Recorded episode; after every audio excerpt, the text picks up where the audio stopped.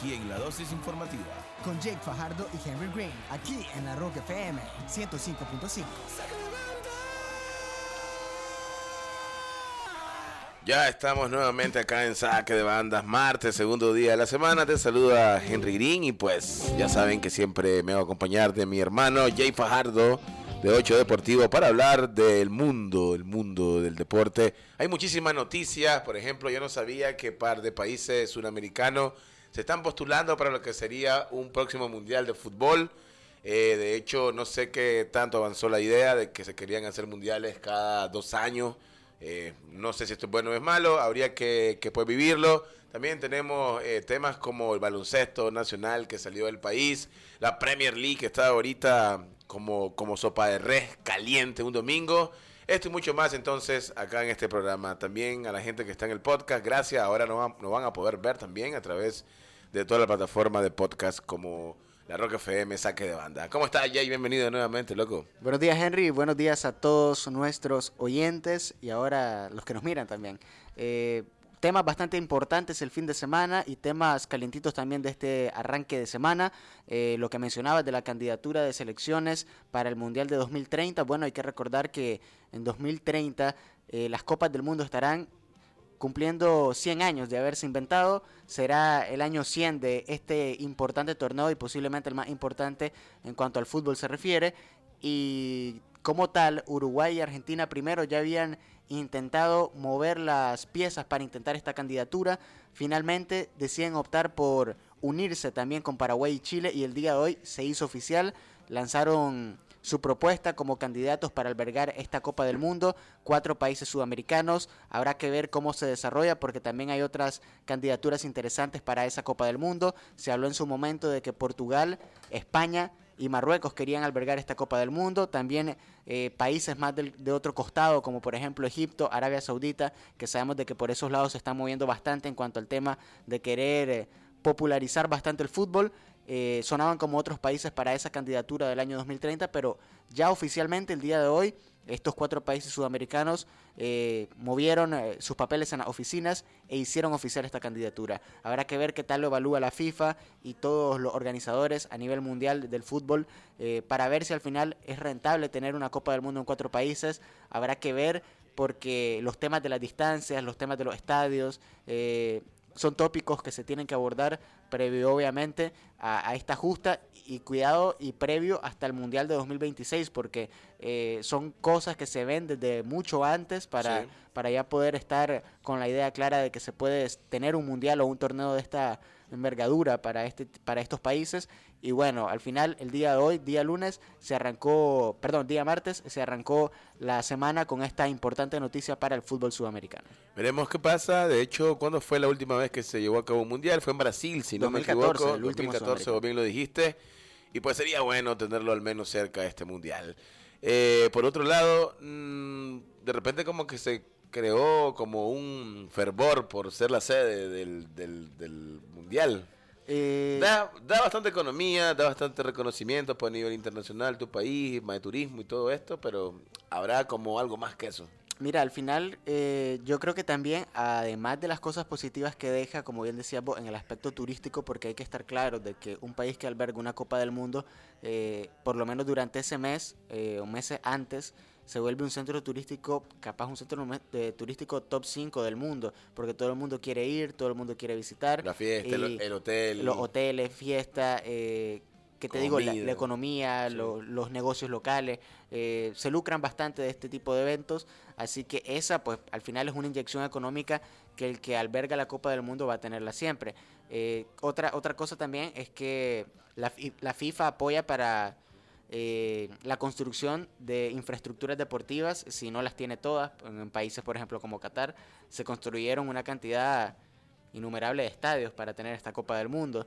En, estamos hablando de un país que no tenía cultura futbolística, pero ya sí. en países como estos de Sudamérica, lo que imagino que será van a ser remodelaciones, eh, algunas, algunos retoques ya en inmuebles de, deportivos bastante importantes, porque al final eso también eh, le da otro sabor a la historia. Eh, tan solo el pensar de que, por ejemplo, podrías tener eh, una final del mundo en el Monumental o una final del mundo en la casa de Boca. Entonces son cosas que en la bombonera, La Bombonera. exacto, son cosas que al final eh, le dan otro sabor, otro toque a la Copa del Mundo. Sí, va con esa bombonera. Por ahí vi un par de videos que se está cayendo el segundo o tercer Que, piso. que dicen de que tiembla de verdad. Me quedaría con, con el de River para la final, ¿no? Pero bueno, pues esperemos a ver qué pasa. No sé quién elige esto o cómo es el método al menos. Lo elige la FIFA, lógicamente. Hay una votación por tanto a nivel de federación a nivel mundial. eh, la federación a nivel mundial eh, hacen su votación, cada federación va votando. De ahí es de donde surgen en algún momento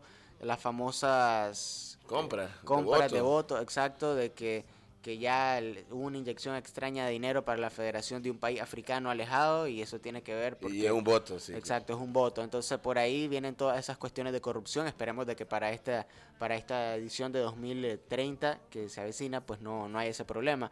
Eh, para el de Estados Unidos entiendo de que no fue tan así. Al final sí era pues un país que ya había albergado una Copa del Mundo en conjunto con otro país que tiene tradición futbolística y que también ya había albergado una Copa del Mundo como lo es México México. y la incorporación de una forma más ligera o más pequeña de Canadá, pues que al final es un país que está ahí cerca, que también ha dado buen sabor de boca a nivel de selección en cuanto al fútbol y el desarrollo en CONCACAF, así que al final ellos quedaron como una sede y creo que no es una sede para nada mal al final y le das pues también Sí, un sí. poco de alegría a la gente de esta zona que ya tenía rato sin poder albergar eh, un torneo de este tipo. Va, vámonos para México, creo, ¿no? No Esto va a ser no en caería nada mal. México, Estados Unidos y Canadá. Así es, se van a dividir. eh, entiendo obviamente que la mayoría de sedes las tiene Estados Unidos, pero México tiene par de países y Canadá pues tendrá uno que otro partido de fase de grupo, si no me equivoco. Bueno, por ahí, cuidado, saque de banda especial. Saque de banda en México. en México, ¿por qué no? Transmisión exclusiva. Vámonos con otro tema y en este caso el Manchester City. ¿Qué está pasando con el equipo de Pep Guardiola? El deportista de la semana. No, se nos adelantó esa cuña. Vámonos con la cortina. Esto es Saque de Banda.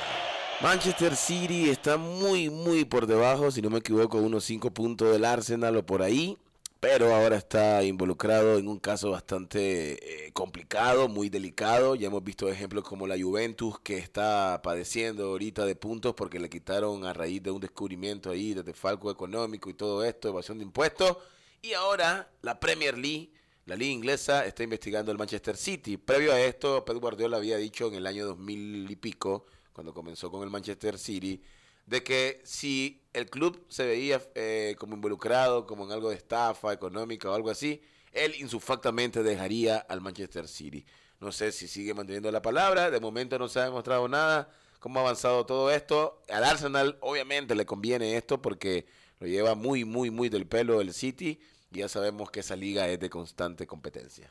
Sí, mira, al final es un problema de oficina eh, que pues, está bastante fuerte ahí. La situación con el Manchester City, como bien decías, viene de incumplimiento en cuanto a normas económicas, en fichajes, en inyecciones de dinero, eh, problemas, infracciones financieras que vienen arrastrando desde el año 2009. El Manchester City desde ese año ha venido pues dando un crecimiento y haciendo fichajes que a mucha gente ha sorprendido, que al final es un equipo pues que en ese momento era un equipo de media tabla para abajo, un equipo de media tabla y que al final termina haciendo compras bastante llamativas, eh, de renombre, compras bastante grandes y que al final lo encaminan pues a, a ganar muchos títulos, a ganar Premier League seguidas y que dentro de todo esto aparentemente hay una infracción en cuanto a cuestiones legales de, de las inyecciones de dinero. Estos equipos tienen que cumplir reglamentaciones en cuanto a sus ingresos y gastos. Ellos, pues parte del porcentaje que ingresan eh, es el que tienen derecho a gastar. Entonces, esa es la cuestión del fair play financiero. Un equipo que no ingresa tanto dinero no tiene la posibilidad legal de gastar el dinero que quiera, aunque su dueño sea un jeque, sea Sí. un multimillonario. Eh, al final los dueños de los equipos tienen derecho a hacer una inyección de dinero de cierto tamaño a sus clubes y que el resto de dinero que se gasta dentro de los clubes sea de patrocinadores, sea de, de taquilla, Sí, sí. sea de los ingresos que hace el equipo por venta de camisetas, por todo este tipo de cosas. Entonces hay clubes, como ya es el claro, el claro ejemplo de la Juventus, que han infringido algunas leyes eh, en este tipo de normas. El City está por este lado, por este lado del tipo de inyecciones de dinero que le han ingresado y que el City ha gastado. que supuestamente no han reflejado el tipo de dinero que en verdad han ganado, el tipo de dinero que en verdad se ha gastado en los fichajes. Entonces ahí han incumplido en esas normas financieras. El problema con la Juve, la Juve estaba en incumplimiento de normas con fichajes. Entonces el caso de la Juve era de que, por ejemplo, eh, fichaban a un jugador y el jugador se registraba como una compra de cierta cantidad de dinero, con, una masa, con un salario de tanto. Entonces un equipo tiene que tener un límite de salario. Y al final lo que el jugador ganaba o, o, lo que gastaba en el jugador era otra cantidad. Sí. Entonces ahí era algo que la oficina ya sabía, que los directivos de la Juve ya sabían, y al final lo que decretaron, esto fue hace par de semanas, que la Juve perdió 15 puntos de los que había adquirido en esta temporada. Y bueno, pues esa fue la, penitencia que al final cumple el equipo. La cosa con el Manchester City es que una investigación que viene desde el año 2009 y se cree que vienen arrastrando eso, esos incumplimientos financieros eh, desde ese tiempo. Entonces, claramente la sanción pinta a ser mucho más grande. Eh, se habla desde, el descenso hasta reducción de puntos, hasta una posible expulsión de la liga. Eh, habría que ver el tema de una expulsión de la liga, creo que es bastante, pero bastante serio. Sí. Eh, estamos hablando pues de, de, que te veten de una primera división y, y, sería, sería pues terrible. Habrá que ver cómo avanza. El City ya tuvo problemas de este tipo y al final no enfrentó cargos tan grandes en el año 2020. Eh, se hablaba de que la UEFA eh, podía dejarlo fuera y de la Champions League, fuera de la Champions League en ese año, en el año 2020. Y, y bueno, pues al final eh, no se le dejó fuera, se le puso una multa económica que no era de gran tamaño y pues da, da, la sorpresa, pues al final de que, de que el City haga eso. Hubo gente que creyó de que obviamente había mano negra, que el City había pasado dinero para que no lo sancionaran de la Champions, de que la Champions también, o la UEFA mejor dicho en este caso, eh, se había pues favorecido o buscaba mejor sacar el lado positivo de mantener al City en la competición al ser un equipo que tenía grandes nombres. Sí. Entonces, pues eso fue lo que ocurre. Este, este caso está avanzando, habrá que ver qué ocurre al final eh, con, con el Manchester City, si al final se le sanciona de una forma tan grande. Pero bueno, están segundos de la Premier League, desaprovecharon el fin de semana la oportunidad de recortar puntos con el Arsenal, que perdió con el Everton, y ellos terminaron perdiendo contra el Tottenham. Bueno, por acá dice alguien, el Real Madrid también hace ese, ese, tipo de corrupción y nadie le dice nada. Bueno, tenemos pruebas ahí, loco, financiera. Eh, es ese, ese, es el problema, porque siempre la agarran con el Madrid. Al, fin, al, final siempre surgen situaciones, eh, mira, algo curioso con el Madrid y, y pues no es por rescatarlo, pero que tiene algo de sentido con lo que está alegando nuestro amigo oyente, es que el Madrid, si vos te has fijado, es cierto, ellos hacen grandes fichajes, pero pasan lapsos de tiempo, como las últimas sí. dos ventanas, que no compran a nadie. El Madrid lleva dos ventanas de fichajes que no han comprado a nadie. Según, según Manchelotti dice que no compran porque no necesitan. Eh, esa puede ser la excusa o puede ser, qué sé yo, que la directiva le dice, mira, si querés un gran fichaje, hay que, hay que esperarnos. Hay que esperar, y hacen ingresos y además estamos claros de que Barcelona y Real Madrid son dos, dos de los equipos que en cuanto a patrocinio, en cuanto a imagen, tienen son los que más tienen inyección de dinero. Entonces, por ahí se rescatan. Por eso fue el gran escándalo con el Barcelona, porque el Barcelona estuvo muy mal económicamente y se preguntaban de que cómo era posible que un equipo que ingresa tanto dinero podía estar tan mal económicamente. Claro. Entonces, este, habría que esperar, no sé si hay Habrá una que esperar, todavía no hay fecha, supongo que esta investigación va, va a avanzar, puede ser que, que sea eh, tal vez un mes, Sí. eh, para que se dé una, una respuesta pues clara de lo que de lo que este problema que el City ha tenido desde la oficina y que sería terrible para yo digo yo que sería terrible para el fútbol inglés porque un equipo que se perfila pues para ser un grande eh, estaría quedando por por un lado Sí, totalmente. Veremos ahí qué pasa. Eh, al Arsenal no hay ningún otro equipo que no le convenga más claramente pues este esta resolución porque pues ahí están combatiendo fuertemente por la Premier League el City y el Arsenal que pues perdió el Arsenal perdió el Arsenal, Arsenal 1 a con 0 Everton. un, un partido bastante eh, o sea injusto tuvo bastante oportunidad el Arsenal Hay una, hay una curiosidad ahí. eh, muchos han escuchado, por ejemplo, ley del ex, eh, que se cumple en el fútbol. También hay otro dicho que dice técnico que debuta, técnico que gana. Sí. Y el técnico del Everton estaba teniendo su primer partido oficial como entrenador del Everton. Habían despedido a Frank Lampard y ahora estaba este nuevo, este nuevo DT del Everton.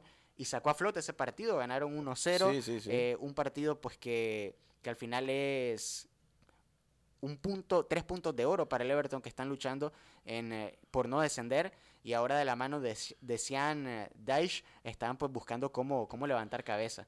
También perdió el City contra el Perdió contra el Tottenham. Harry Kane se volvió el máximo goleador 600 y de la pico. historia del Tottenham.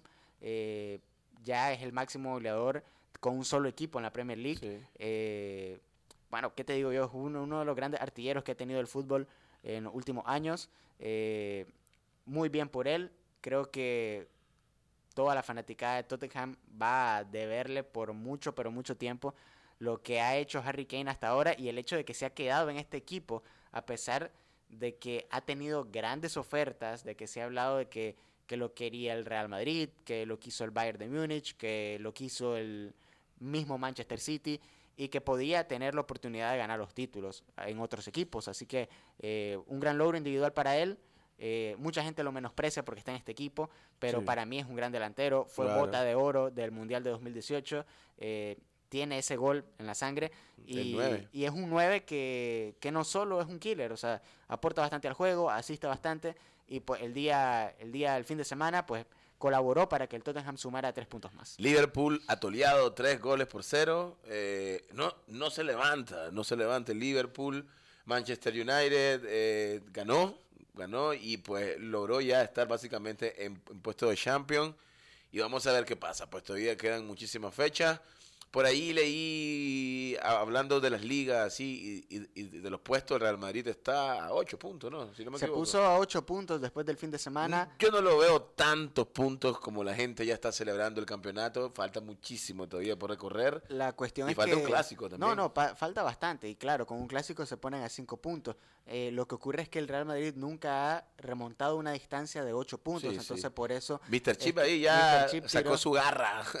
tiró, tiró ahí... Tiró un- todo su verdadero un, yo. un poco de sal, un poco de picante para la Sí. gente y pues tiró esos números que reflejan de que el Madrid nunca ha remontado una desventaja de 8 puntos. No, los números está bien que lo haya tirado, sino que celebrando me parece muy fanático eso a mí, celebrar sin tener trofeo en mano. Y es lo que le pasaba, dicen muchos cronistas de Argentina. La presión, la presión, la presión, sin tener el trofeo en la mano, no es bueno. Sí, no, él lo, él lo decía pues por la cuestión de números. Eh, mucha gente le tira a Mr. Chip. No, de- no, no. de él dijo, de espérate, textualmente él dijo, desde ya hay que celebrar el campeonato. Desde ya Barcelona". pueden felicitar al Sí, Barcelona. exacto, certificando algo que, que no existe, pues, porque no, no es campeón todavía, ¿no? Él Falta lo, muchísimo. él lo dice porque los números pues eh, reflejan eso. Al final... Falta muchísimo. Al todavía. final queda más de, bueno, básicamente queda media liga eh, y un clásico por medio, que eso pues es bastante importante. El Madrid se puede poner a cinco perdió, puntos. perdió ahorita el Real Madrid contra el Mallorca, un, un equipo que anda ahí, el, el Vasco Aguirre, el mexicano. Sí, el que anda el mexicano, un partido bastante caliente por especulaciones antes del partido, toda esta tónica que, Vinicius, que ha todo. tenido alrededor de Vinicius. eh, bueno, que Partido final- feo, yo me lo lancé todo. Al feo. final, el, el Mallorca gana por un autogol de Nacho. Como bien dicen, Un no penal hay, que también no hay autogol malo. Sí. En el fútbol no hay autogol Pero, malo. Pero fíjate que la óptica dio como, como que Pareciera el que jugador de Mallorca exacto, como- era, era porque le dio el giro a la cabeza total, pero fue un debido de Nacho, que dicho sea de paso, el portero titular no estaba con el Real Madrid. Sí, el, Ma- sufrió- el Madrid tiene muchos problemas de baja en Sí. este momento. Eh, decía Henry de que hablaban de que, que no necesitaban fichajes, pero creo que sí. O sea, Yo también al lo final veo que sí. el Real Madrid necesita recambio, no tiene Sí. recambio. Salió la lista de convocados de ellos para el Mundial de Clubes que lo estarán eh, disputando durante este mes y tienen unas bajas terribles. No está Benzema, no está Militao, Sí. no está Mendy, no está Lucas Vázquez y no está Courtois. Courtois podría aparecer después de las semifinales del Mundial de Clubes, pero te hablo de que con ese equipo que tiene el Madrid ahora, No asumido. no, y no, y no mete miedo, que es No lo peor. miedo. Entonces, eh, la No. tiene bastante complicada Ancelotti, que está buscando cómo levantar al equipo después de un muy mal momento. Veremos, veremos qué pasa ahí con ese Real Madrid para que se ponga más bonita esa liga que no es bonita, la Liga NBA desde mi punto de vista. Veremos qué pasa entonces. También otro que no levanta cabeza es el Valencia. Sí, el Valencia está bastante mal, la pasaba mal con Gatuso en el banquillo, se fue eh, el mismo Gatuso y siguen cuesta abajo. Y ahí está Eh, Cavani, sin hacer mucho que digamos. Sí, ficharon, tuvieron fichajes interesantes. Dentro de ellos aparecía Edinson Cavani, el killer uruguayo, que ha metido sus goles, pero no han sido goles que le vayan a valer mucho al equipo de Valencia en cuanto a resultados. Siguen mal en la liga, eh, están fuera de copa, así que no hay muchas aspiraciones para el equipo valenciano que pues también en la jornada anterior había perdido contra un Madrid que está mal, pero perdieron contra ellos, así que habla pues esto un poco de lo que de lo mal que lo está pasando también el equipo valenciano. Ahí está. Entonces, eh, por otro lado, en el calcio se llevó a cabo el clásico Inter Milán, ganó Inter 1 a 0, partido hasta donde lo pude ver dominado totalmente por el Inter, diría yo un 80-20%. Y pues eh, ahí las cosas están un poco más claras que la Liga BBA, en este caso la Liga Santander se llama ahora. Eh, está el Napoli a 13 puntos, si no me equivoco, por encima del que le sigue. Sí, este, al final, bueno, dejamos por un lado el partido del Barcelona, de lo de la liga. El Barcelona ganó y por eso Ah, fue, sí. y por eso fue de que al final el Madrid 3-0 queda ganó el 8 Barcelona. puntos, le ganó 3-0 al Sevilla, un Sevilla que anda muy mal también, por cierto. Sí. Y el Barcelona pues ganó con comodidad ese partido. En la Serie A, como bien decías, el líder es el líder sorpresivo de tal vez de todas las ligas, aparte del Arsenal, que mucha gente no se esperaba que el Arsenal fuera líder de la Premier, es el Napoli. El Sí. Napoli que no cree en nadie y que ha ganado súper bien, juega vistoso, juega bonito y que tiene jugadores que te diría yo que la próxima temporada los va a buscar medio mundo. Uh, estoy seguro. Eh, Kvaratskhelia, el mismo Simen, son un par de delanteros que han llevado... letales, letales. Exacto, la punta de flecha de este Napoli. Me recuerda mucho a Luis Suárez con Messi cuando anduvieron encima, enajenados, ¿no? Sí, andan en ese modo que le sale todo. Todo, todo que pase, gol, cabeza. Las conexiones parecieran de memoria. Sí. Eh, ganaron el fin de semana 3 a 0, gol de Kvaratskhelia y doblete de Osimhen eh, para ganar pues 3 a 0 contra el Spezia, bastante cómodo. Eh, como bien decías, el Inter le ganó el derby de la Madonina al Milan, gol de Lautaro Martínez que está encendidísimo desde que finalizó la. Copa del Mundo. Ha metido siete goles en todos los partidos que ha disputado. es el argentino que lleva más goles después de la Copa del Mundo y curioso, no metió ni uno. En la Copa del En Mundo. el Mundial. Salvo el penal. Salvo el penal exacto con el que avanzan eh, ante Países Bajos eh, ya en fase knockout. Sí, sí, yo este, siempre pues te recalco eso como un gran jugador, como el Toro, eh, Lautaro Martínez. No pudo haber hecho nada en el Mundial, pero recordemos que el Mundial son cinco o seis partidos. eh, ya aquí que pues, algunos tiene- le salen, que algunos, algunos no. le salen, algunos no, pero ya aquí, ya en la liga, un poco más extenso el tiempo para vos poder demostrar. El día de hoy juega la Juve. La Juve juega a la 1 y 45 contra el Salernitana, el equipo de Memo Ochoa. Eh, bueno, la Juve que está buscando cómo escalar. ta- tiene una de cal y una de arena, como dicen. Gana un partido, pierde otro, gana un partido, pierde otro. Y esto no le sirve para nada después de la deducción de 15 puntos. Ellos están en la posición número 13 eh, con 23 puntos tras la deducción de unidades. A pesar de, de que les quitaron todos los partidos, bueno, su récord sigue siendo de 11 victorias. Habían ganado 11 partidos en 20. No van a descender, al menos como la otra vez. Eh, no tiene cara de que vayan a descender. Tendrían que ir bastante mal. Están. A ver, dejemos ver. Dos. Están a 15 13. puntos. 15 puntos de la última posición. Hay ahí sus partidos, pues. no de- creo, no creo que pierdan tanto, ¿no? Tendrían que perder, a ver, como seis juegos, ¿no? Sí, tendrían que perder bastante. La, el Elas Verona, que es el más, el, la última posición Cinco del juegos. descenso, tiene 15 puntos. Tiene Sí. 14 puntos, así que están a 9 unidades del tercero de la, del descenso. Eh, tendrían que perder tres juegos seguidos y que el- obviamente que todos los de abajo ganaran, que creo Claro. que eso es lo más complicado. Entonces, pues de momento están ahí, pero yo veo bastante difícil de que logren alcanzar puestos europeos. Así van las cosas en las ligas, en las tres ligas al menos más importantes de Europa. En este caso, bueno, también ya arrancó el torneo argentino. Perdió River, empató Boca, perdió, eh, se puede decir, el poderío de los equipos argentinos.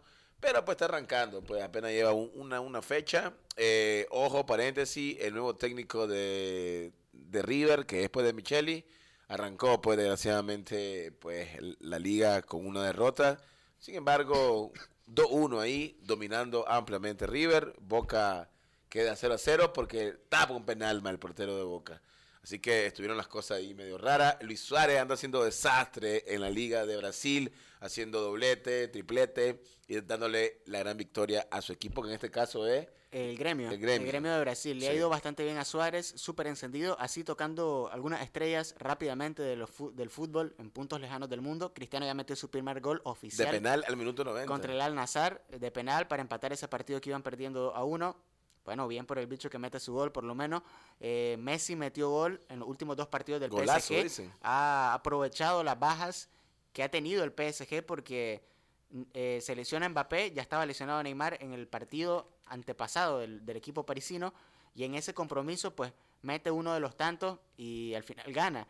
El fin de semana volvió a meter un gol, Hakimi metió el otro y también ganaron contra el Toulouse. El día de mañana tienen partido de Copa Francesa contra el Marsella. Buen partido. Partidazo. Buen partido. De los pocos buenos de los partidos, pocos ¿eh? buenos partidos que ofrecen estos torneos. Sí. Y bueno, juega el PSG contra el Marsella. Mbappé todavía es baja. Regresa Neymar. Y también Sergio Ramos que se había lesionado. Veremos ahí cómo pasa esto. Así rápidamente, me estaban preguntando por ahí hoy en la mañana cuándo inicia la Champions, loco. La Champions ya- arranca ya- el 14, eh, fe- 14, de, 14 de febrero. Ah.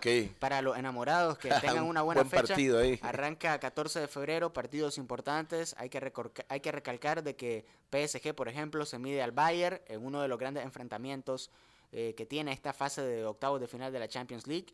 Eh, por ahí pues, hay otros nombres. Hay que recalcar también de que Barcelona no está en los octavos de final. El día 14 juega PSG contra Bayern, Milan contra Tottenham. Eh, un equipo que no, no atraviesa un buen momento, claramente, que es el Milan. Sí. El Brujas contra el Benf- eh, Brujas Benfica ya juegan el 15. Chelsea Dortmund también el 15. Y después ya tenemos los partidos hasta el 21. Liverpool Real Madrid. Liverpool que no la pasa bien. Y un Real Madrid pues que va ahí. Eh, Frankfurt Napoli.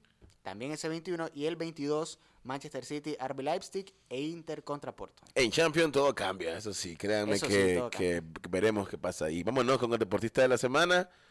Me imagino que tiene que ver con el básquetbol. El deportista de la semana. ¿Quién sería en este caso? Mira, la semana pasada se lo dimos a Norshad. Sí. Eh, como bien decías, pero Norshad el día de ayer tuvo otro gran partidazo. Eh, eso es algo a destacar. El día de ayer Miami le ganó a Duke, que es una de las universidades más prestigiosas y fuertes en cuanto a baloncesto universitario se refiere. Y pues Norshad otra vez intratable. Así que creo que tiene todo el mérito Norshad Domier nuevamente para ser nuestro atleta de la semana. Eh, muy bueno y una gran alegría que le genera tanto a la gente de la costa como en general a los nicaragüenses de que Norshad la esté pasando tan pero tan bien con esta universidad. El blue fileño se ha destacado, es un emblema, los fanáticos lo quieren, eh, es reconocido en, en- en todo el estado de Miami como un gran atleta y un futuro posiblemente NBA. Así que el día de ayer 17 puntos, 10 rebotes, otro doble A doble para Norshad, pues que, que colaboró para que Miami al final le ganara a Duke. Y qué forma de ganarle, por paliza, 81-59. Eh, estén atentos porque también ya a nivel de NBA podría ser eh, el día de mañana, si no me equivoco, o hoy, eh, LeBron James en el juego Lakers contra Thunder se puede convertir en el atleta con más puntos en la historia de la NBA. Pasar a Abdul, LeBron Ja- James. Abdul, Abdul Jabbar, así es, a Karim Abdul Jabbar, ya está solo a 39 puntos. Uh. Así que será una marca histórica y que obviamente todo el mundo Está pendiente. de está eso. pendiente de que consiga. Y marca. también pendiente del Real Estelí, que está representando a la Liga de Baloncesto. Así digamos. es, eh, Real Estelí como Nicaragua y como Centroamérica cierra esta tercera ventana de la BCLA. Juegan hoy, juegan mañana y en transmisión de TN8 a las 7 de la noche los dos partidos. Hoy contra Honey Badgers y mañana contra Libertadores de Querétaro. Ya lo dijo por ahí mi estimado Jake, además que él siempre está dando ahí los resumen de todo lo que pasa en el mundo del deporte a través de 8 Deportivo, aquí en TN8 a las 5, 5 y media. 5 y media, 8 Deportivo, el programa que está completo. También síganos en todas las redes sociales, en Facebook, Twitter, Instagram, TikTok, YouTube. Estamos por ahí actualizando lo que pasa con los grandes atletas nicaragüenses. Esto fue Saque de Banda, será hasta la próxima, es decir, el próximo martes, o si no, ya saben, en el podcast.